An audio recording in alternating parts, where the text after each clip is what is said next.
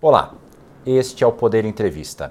Eu sou Guilherme Valtenberg e vou entrevistar a advogada Rosângela Wolf Moro, pré-candidata a deputada federal pela União Brasil em São Paulo. Rosângela tem 48 anos e está em sua primeira disputa eleitoral depois de uma carreira como advogada. É mulher do ex-juiz da Lava Jato e ex-ministro da Justiça, Sérgio Moro, e filiou-se à União Brasil em março deste ano. Rosângela, obrigado por ter aceitado o convite. Guilherme, eu que agradeço a oportunidade de estar aqui conversando com você e com todos os ouvintes aqui do nosso bate-papo. Agradeço também a todos os web espectadores que assistem a este programa. Essa entrevista está sendo gravada no estúdio do Poder 360 em Brasília, em 3 de agosto de 2022. E para ficar sempre bem informado, inscreva-se no canal do Poder 360, ative as notificações e não perca nenhuma informação relevante. E eu começo essa entrevista perguntando, doutora Rosângela, o que fez a senhora decidir seguir a carreira política?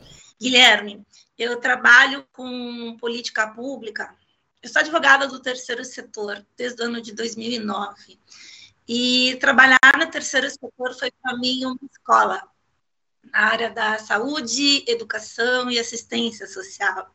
E o terceiro setor é a, são pessoas jurídicas privadas, né, sociedade privada, sem finalidade lucrativa, implementando política pública, prestando serviço que o Estado, licença União, município, Estado, deveria estar prestando, e que por algum motivo ele não presta diretamente e entrega essa prestação de serviço para essas entidades. Então, essa experiência do terceiro setor me aproximou muito de política pública. Somado a isso, eu estou, assim como acho que a grande maioria dos brasileiros, incomodada em ver a situação do nosso país. É, me incomoda ver impunidade, me incomoda ver injustiça, me incomoda ver que o combate à corrupção deixou de ser uma pauta importante a ser defendida para a nossa sociedade. E eu me considero. Eu tive muito próxima da Lava Jato, pela minha experiência das políticas públicas, eu sei o quanto falta de dinheiro público nas áreas que são importantes para a sociedade. E eu pretendo e quero, que me motiva é defender esse dinheiro da corrupção. Falta, né, nessas áreas, escorre pelos ralos, compromete as escolhas, e eu, o que me motiva, então, é defender o legado da Operação Lava Jato, justamente porque também esse dinheiro faz falta nas patas que para mim são muito caras, aqui no estado de São Paulo. Tudo isso me, me motivou a me colocar como pré-candidata a deputada estadual aqui para São Paulo. Eu já havia tido convites em outras na, na eleição passada para participar de alguma maneira, eu recusei e agora me sinto pronta e capaz para levar esse projeto adiante. E, e por que a escolha do cargo de deputado federal? Como sendo deputada a senhora vai conseguir defender esse legado que acabou de mencionar? Porque o parlamento tanto uh, na Câmara dos Deputados como no Senado, Congresso Nacional, ele tem muito poder, e de lá que saem as leis para favorecer e melhorar a vida das pessoas, para colocar freios, né, adotando o sistema de freios e contrapesos que o nosso ordenamento jurídico prevê, vetando uh, modificações que, que enfraqueçam o combate à corrupção, que não colaborem com as necessidades das pessoas, que diminuam o acesso das pessoas aos serviços públicos, uh, principalmente toda a população, mas principalmente das partes com as quais eu atuo, para implementar melhorias, muito Congresso, acontece no Congresso Nacional. E, então, o, o cargo que eu decidi disputar é o de deputado pré-candidato a deputado federal. A senhora é natural do Paraná, mas agora está em São Paulo e deve disputar a eleição representando o Estado. Qual é a diferença do eleitorado paulista para o eleitorado paranaense?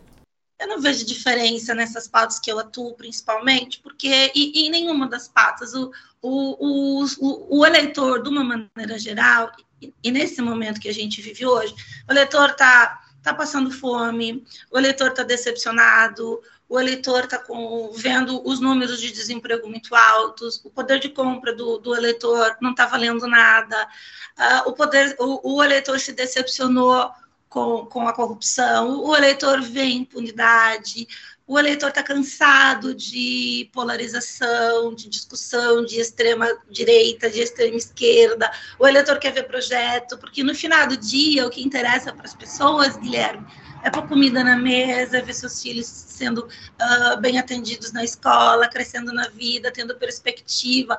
Então eu não, não consigo distinguir é, nessas eleições diferença entre ser eleitor de um estado ou ser eleitor de outro que acho que os problemas que mais afligem os brasileiros hoje são comuns a todos, aqui em São Paulo, no Paraná, no Pará, na Bahia. Então, por que a escolha de sair candidata pelo estado de São Paulo e não pelo Paraná ou algum outro estado, por exemplo? Quando eu, eu a minha decisão de me colocar como pré-candidata a deputada federal, ela é recente. Então, eu vou voltar um pouquinho para a gente contextualizar aqui. Quando eu voltei, quando eu me mudei para São Paulo no ano passado, voltando dos Estados Unidos, o meu marido era então pré-candidato pelo outro partido. Eu me filiei ao partido porque eu queria participar ativamente com ele entender da política dos partidos e participar ativamente com ele da pré-candidatura dele. Quando ele mudou uh, de partido, o que é possível para todo mundo, porque tem a janela partidária, eu fiz também, né? para poder somar e aprender e colaborar com o projeto dele. Uh, a pedido, então, naquele momento, estava acabando o prazo da janela partidária da troca de domicílio, uh, o partido, por uma questão de estratégia política e cálculo político que é preciso ser feito, o partido sugeriu assim: ah, mude então para o domicílio para São Paulo. Então, eu mudei o domicílio para São Paulo. E quando eu tomei, mas ainda não tinha tomado a minha decisão de me colocar como pré-candidata. E logo mais, dias após, uh, Sérgio voltou para o Paraná por causa da decisão do tribunal. E eu falei assim: não, eu me sentindo também pronta, não, vou somar a minha experiência de política pública, quero ser uma defensora da Lava Jato, e São Paulo me parece que está meio órfão de defensores da Lava Jato, porque eu vejo que pessoas que foram eleitas na bandeira, né, empunhando a bandeira e defendendo a corrupção, como a gente viu em 2018, meio que se afastaram dessa, dessa defesa. Então, eu acho que São Paulo também está meio órfão, assim, de verdadeiras pessoas que, que pessoas que verdadeiramente defendam o combate à corrupção e o enrijecimento de leis que desfavoreçam o combate à corrupção. Desfavorecer a corrupção, não o combate à corrupção. Ainda no tema da, do domicílio eleitoral, diversos candidatos que não são de São Paulo estão concorrendo pelo Estado nesse ano. Em sua maioria, a transferência domiciliar foi recente. Eu cito alguns exemplos, além do da senhora, Tarcísio de Freitas, Marina Silva, Mário Frias, entre outros. O que é tão atraente em São Paulo para trazer tantos pré-candidatos de outros estados para concorrerem por aí? Olha, pelos outros pré-candidatos, eu não posso falar. Os motivos que, em relação que foram a minha escolha foram esses que, que eu acabei de te falar. É, essa somatória de conjuntos, teria, eu mudei o meu domicílio, porque até então havia aquela possibilidade de Sérgio ainda ser pré-candidato à presidência, eu mudei para estar sempre perto dele, presente com ele, e, e eu não, não pedi o retorno para o Paraná, eu me mantive aqui. Então, no meu caso, os meus motivos são esses. Pelos outros candidatos, eu não sei dizer o que, que os levam a escolher o estado de São Paulo. São Paulo é um estado, é a porta de entrada do Brasil. São Paulo tem, tem muitas pessoas que têm um grande número de imigrantes. São Paulo é, o, é, é, é um grande centro, a maior arrecadação do país. Então, São Paulo me acolheu muito bem e eu me sinto muito confortável de estar aqui disputando por São Paulo, de vir a disputar por São Paulo. E nesse sentido, como é que a senhora avaliou, avaliou o impedimento pelo TRE de Sérgio Moro a concorrer pelo Estado de São Paulo? Guilherme, tudo que diz respeito a Sérgio Moro, a gente tem que ter uma dupla leitura. Ele interessa muito para a sociedade, mas para parte do sistema político, ele não interessa. Eu me lembro que no final do ano passado, o Congresso Nacional até estava se movimentando para fazer uma lei anti-Moro. Não sei se você se recorda disso, que estabelecia critérios e a única pessoa no Brasil que se, enquadrava naqueles critérios era Sérgio Moro, porque o Sérgio Moro não interessa para o sistema. É, o sistema, grande parte do sistema quer manter as coisas exatamente como estão. Então, quando eu vejo, poxa, mas uma lei para impedir caçar direitos políticos, né, de Sérgio Moro, quando eu vejo as decisões que o eu respeito as decisões, eu tenho formação jurídica, eu acho que a gente tem o direito de discordar, isso é democracia, isso é a gente se colocar, mas eu preciso respeitar as decisões das instituições. E quando vem essa decisão em relação a ele, eu é, é mais um motivo que que me faz lembrar daquela lei do ano passado e que, olha, realmente, o Sérgio Moro não interessa para o sistema e todo caminho, todo empecilho, tudo que puder, que o sistema puder dificultar para que ele se torne, uh, um, um, tenha um mandato, vai acontecer. Então, me causou surpresa, sim, ver o Tribunal Regional Eleitoral de São Paulo alterar a jurisprudência, a decisão não foi unânime nos votos vencidos, como está lá, mas o tribunal sempre decidiu desse jeito, e agora, nesse caso, em relação a Sérgio Moro, vamos mudar a jurisprudência e decidir de outro. Eu, eu discordo, mas eu respeito a decisão. Em São Paulo, quem é o seu candidato a governador? Eu tenho simpatia pelo Rodrigo Garcia. Eu acho que ele está sendo um bom governador eu acho que ele, apesar de novo, ele tem uma história, é, ele já circulou aí como uma figura política em alguns cargos importantes. Eu vejo ele como uma pessoa coerente nas falas dele, assim como eu, eu acho que ele não é extremista, ele está mais interessado em soluções e projetos, se descola dessa guerra ideológica. Então, eu tenho uma simpatia pelo Rodrigo Garcia. E para presidente, quem que a senhora deve apoiar? Para presidente, agora, nosso partido União Brasil indicou como pré-candidata a senadora, Soraya, e a ela que eu, a ela que nós, todos os membros do partido, vamos trabalhar para que ela tenha desempenho aí e chegue a um segundo turno nas eleições. E entre os dois principais candidatos postos até o momento, Lula e Bolsonaro, em um eventual segundo turno, quem tem mais chance de conquistar o teu voto? Nenhum no segundo turno entre eles dois, então, a possibilidade da senhora. O período eleitoral ainda vai começar, a gente sabe que em política, né, em 20 minutos tudo pode mudar, é tudo muito fluido. Eu quero acreditar que não vai haver um segundo turno nesse cenário que você colocou. Mudando então um pouco de assunto, em fevereiro a senhora reclamou nas redes sociais de ter sido tratado pela revista Veja como mulher de Moro. E eu falo esse mulher de Moro entre aspas. Do ponto de vista jornalístico, é um pouco difícil ignorar que Sérgio Moro, seu marido, é um ponto de referência público, considerando tudo o que ele fez como juiz e como ministro do atual governo.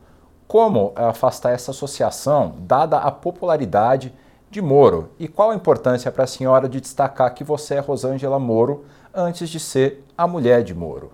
Veja, primeiro, o fato de me associarem a ele é um motivo de muito orgulho tá? Eu sou casada com ele há 23 anos, nós temos dois filhos, nós comungamos dos mesmos valores, da mesma maneira de educar os nossos filhos, e eu tenho muito orgulho, ele, então, ele como pessoa.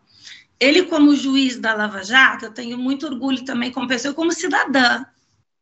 Então, é um motivo de orgulho quando me associam para ele, a, a, a ele. Por outro lado, é, o que incomoda, e eu falo não só a Rosângela, mas a todas as mulheres, nós não somos apenas coadjuvantes dos nossos maridos ou dos homens com os quais nós trabalhamos e nos relacionamos, né? Nós temos vida própria, nós temos o nosso trabalho, seja dentro ou fora de casa, nós temos os nossos interesses, nós nos estudamos, nós nos capacitamos. Então, como mulher, é claro que eu preferiria ser conhecida não ser mais conhecida como a Rosângela do que como a esposa do Sérgio, mas ser associada a ele não me causa nenhum constrangimento. E agora, essa oportunidade de me colocar como pré-candidata a deputada estadual, é, federal aqui em São Paulo, é mais um, um, um desafio para eu até mostrar, olha, a Rosângela é muito mais que a esposa do Sérgio Moro. A Rosângela tem conhecimento, tem capacidade, tem estudo, tem, se coloca, defende aquilo que ela acha que ela é certo e pode representar vozes. E nesse sentido também vai ser bom para mim poder mostrar que tem, a Rosângela não é só uma esposa do Sérgio Moro. E nesse sentido, quais projetos, além, claro, do que a senhora já mencionou da defesa da Lava Jato, que a senhora pretende encampar como deputada federal caso a senhora venha a ser eleita em outubro? Guilherme, alguns não são projetos novos, mas a gente precisa chegar a finalmente implementá-los. Temos que acabar com o foro privilegiado, temos que acabar com privilégios, temos que acabar, é, retomar a possibilidade de prisão uh, após a condenação na segunda instância, não só para crimes de, de, de, corrupção, de colarinho branco, para outros crimes também, porque as vítimas, elas, no crime de corrupção, a vítima é toda a sociedade, num crime de outra, um crime de vida, um crime de patrimônio, tem vítima também que precisa de uma resposta.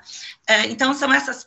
É, o, voltar a discutir o pacote anticrime, principalmente uma lei que uh, deixe as pessoas e as autoridades atuarem sem se intimidarem, sem se serem vítimas enquanto institucionalmente atuarem, para não serem colocadas na posição de réis. Por exemplo, a gente não pode ver um procurador é, da República sendo condenado a ressarcir valores porque ele atuou dentro da lei fazendo o trabalho dele. Gente, né, dói, entristece a toda a sociedade, deixa a sociedade desacreditada.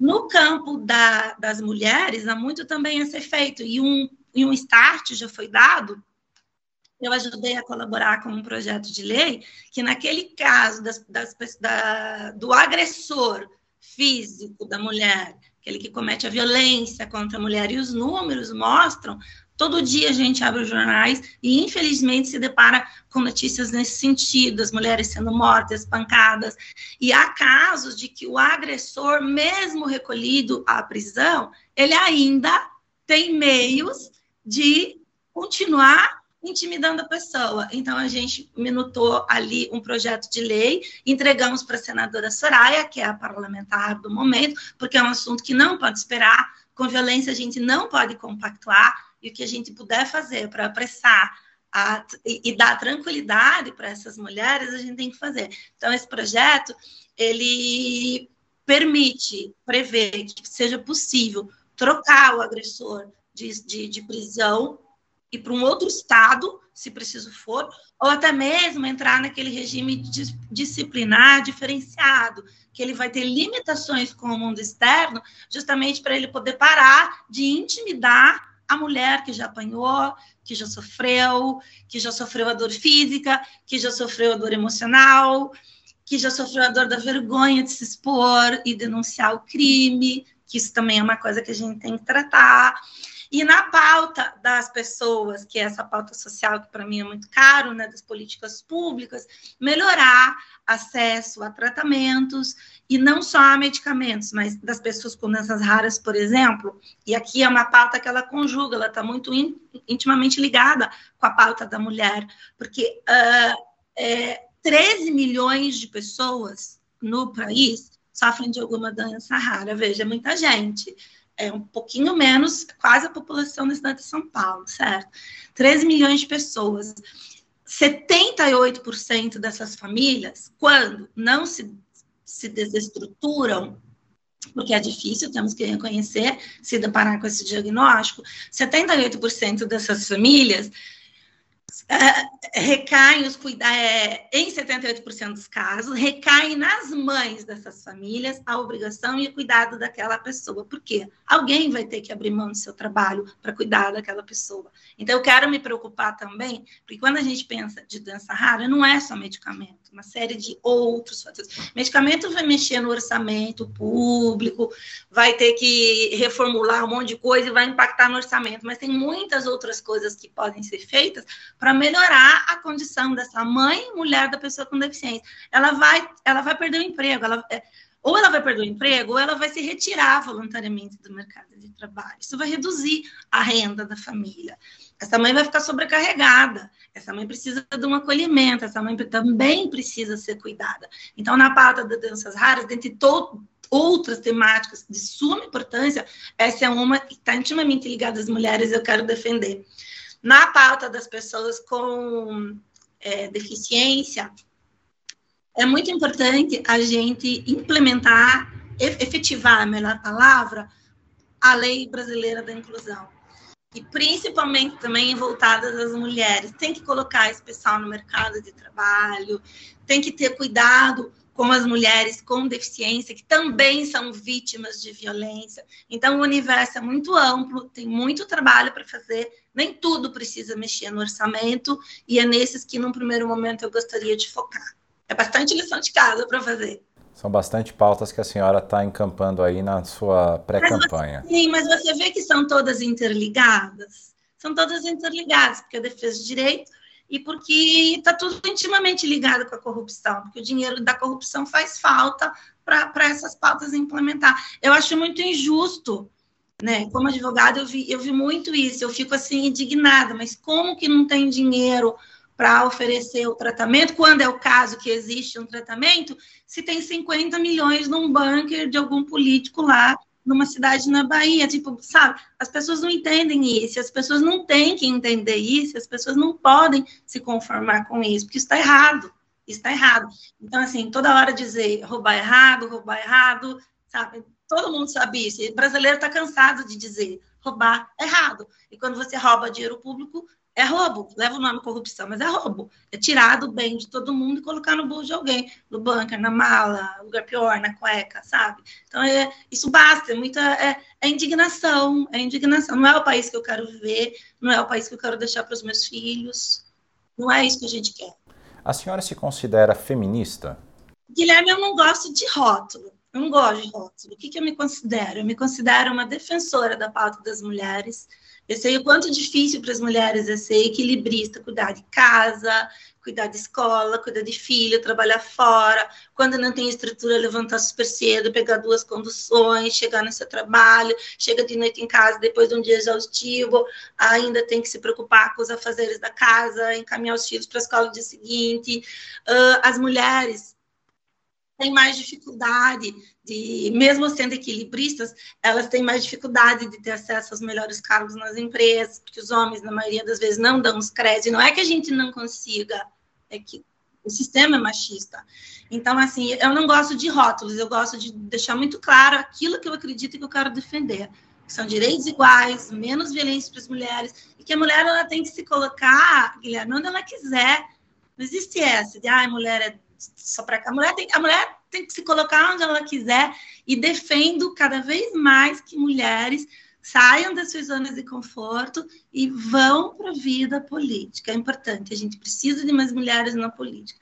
E os números mostram que onde tem mais mulher na política tem menos corrupção. A gente, olha, se a gente consegue administrar uma casa, se a maioria da mulher brasileira, vamos pensar numa média, consegue sozinha, às vezes muitas, sozinhas. Na pandemia, as mulheres se superaram foram arrimo de família como nunca, nunca foi visto na vida. Se a gente consegue administrar casa, filho, com salário mínimo no final do mês, a gente consegue fazer muita coisa.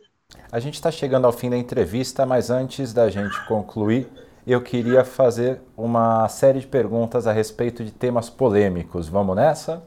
Vamos nessa. A senhora é a favor ou contra a flexibilização na lei que permite o aborto? Guilherme, eu sou absolutamente a favor da vida. Eu não faria um aborto. Eu não incentivaria ninguém a fazer um aborto. Como eu tenho uma formação jurídica, eu acho que o que está posto na legislação hoje atende. Eu não posso imaginar a dor de uma mulher que se depara com essa angústia de cogitar a fazer um aborto. Então, eu, eu sou contra. Mas eu preciso dizer que um grande número de mulheres está morrendo, é uma das causas de maior morte de mulher, de maior mortalidade de mulher, porque está procurando clínica clandestina para se submeter a esses procedimentos. Então, como eu sou a favor da vida, assim como eu sou a favor da vida do nascituro, eu sou a favor da vida da mulher também. Então, eu acho que a gente não pode não estou defendendo o aborto, mas eu acho que a gente não pode tapar sol com a peneira, que os números estão aí, e os números nos mostram, e essas mulheres precisam de algum programa voltado para elas. de um aconselhamento, de um suporte financeiro, de, uma, de um programa de transferência, não sei, isso vai ter que vir de um debate, ouvir as pessoas, mas a gente não pode tapar o sol com a peneira e fingir que esse número não existe, porque ele existe. Um acolhimento, um, um, uma, um equilíbrio emocional para que ela né, não tome essa decisão. É isso que eu, que eu, que eu defendo. A senhora é a favor ou contra a legalização do uso medicinal da maconha? Eu acho que precisa muito estudo. Eu acho que, assim como a gente viu com relação, a, com relação à Covid, que foi uma coisa nova, que surgiu, e os técnicos, os cientistas, os médicos, todo mundo se debruçou, tem que investir em pesquisa clínica. Eu acredito na ciência. Tem que investir em pesquisa clínica e tem que os estudos randomizados, todas as fases, demonstrar com segurança e equidade. Eu não tenho preconceito, mas eu defendo a ciência sempre.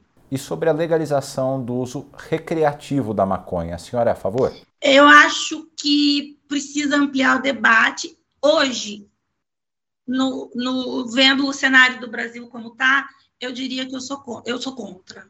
Mas eu não sou contra o debate, mas eu sou contra no momento atual do Brasil.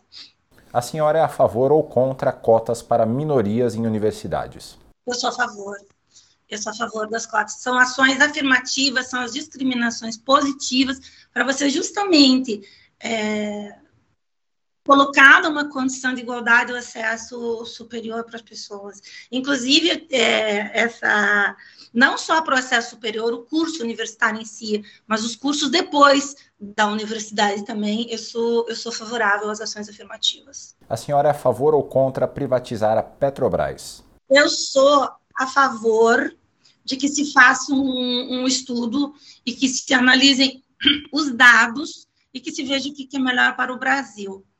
É, eu, na economia, eu sou mais liberal, eu sou, eu sou contrária a privatizar por privatizar, mas demonstrado que para o Brasil, para a sociedade, vai ser melhor levar adiante essa privatização, é, eu sou a favor. Eu gosto de trabalhar com dados e com números, o que me causa surpresa é que esse assunto privatização a gente discute e a, a longa data ninguém apresenta um estudo, né, um cálculo para saber o que, que é melhor. Mas eu sou liberal, mas eu sou liberal na economia. A senhora é a favor ou contra a reforma administrativa que torna mais fácil, por exemplo, a demissão de funcionários públicos? Os servidores públicos, eles são essenciais a reforma administrativa tem um dispositivo na Constituição que já podia ter sido regulamentado. Eu acho assim que a gente tem que premiar os bons servidores e maus servidores têm que sofrerem um processo disciplinar com direito de defesa e receberem ali uma adequação, porque o, o trabalho dos servidores públicos é muito importante. A senhora é a favor do chamado excludente de ilicitude? A excludente de ilicitude é um tema que a gente precisa debater com as pessoas que são técnicas da área do direito penal e da segurança pública, que não, né, não, não são as pautas que eu vou, eu vou tecnicamente defender. Por último, uma questão a respeito do meio ambiente: como promover a preservação e, ao mesmo tempo, o desenvolvimento da Amazônia? É possível? Ah, sim, é possível. Eu acho que Fortalecer os órgãos de controle, fortalecer os órgãos de controle, é, que foram meio que desmantelados, e ouvir as comunidades, preservar o bioma da melhor maneira possível, trabalhar sempre com o desenvolvimento sustentável. Chega ao final essa edição do Poder Entrevista. E em nome do jornal digital Poder 360, eu agradeço a Rosângela Moro. Guilherme, mais uma vez, muito obrigada. Foi um prazer estar aqui conversando com você. Agradeço também a todos os web espectadores que assistiram a esse programa. Essa entrevista foi gravada no estúdio do Poder 360 em Brasília, em 3 de agosto de 2022. E para ficar sempre bem informado, inscreva-se no canal do Poder 360, ative as notificações e não perca nenhuma informação relevante. Muito obrigado e até a próxima.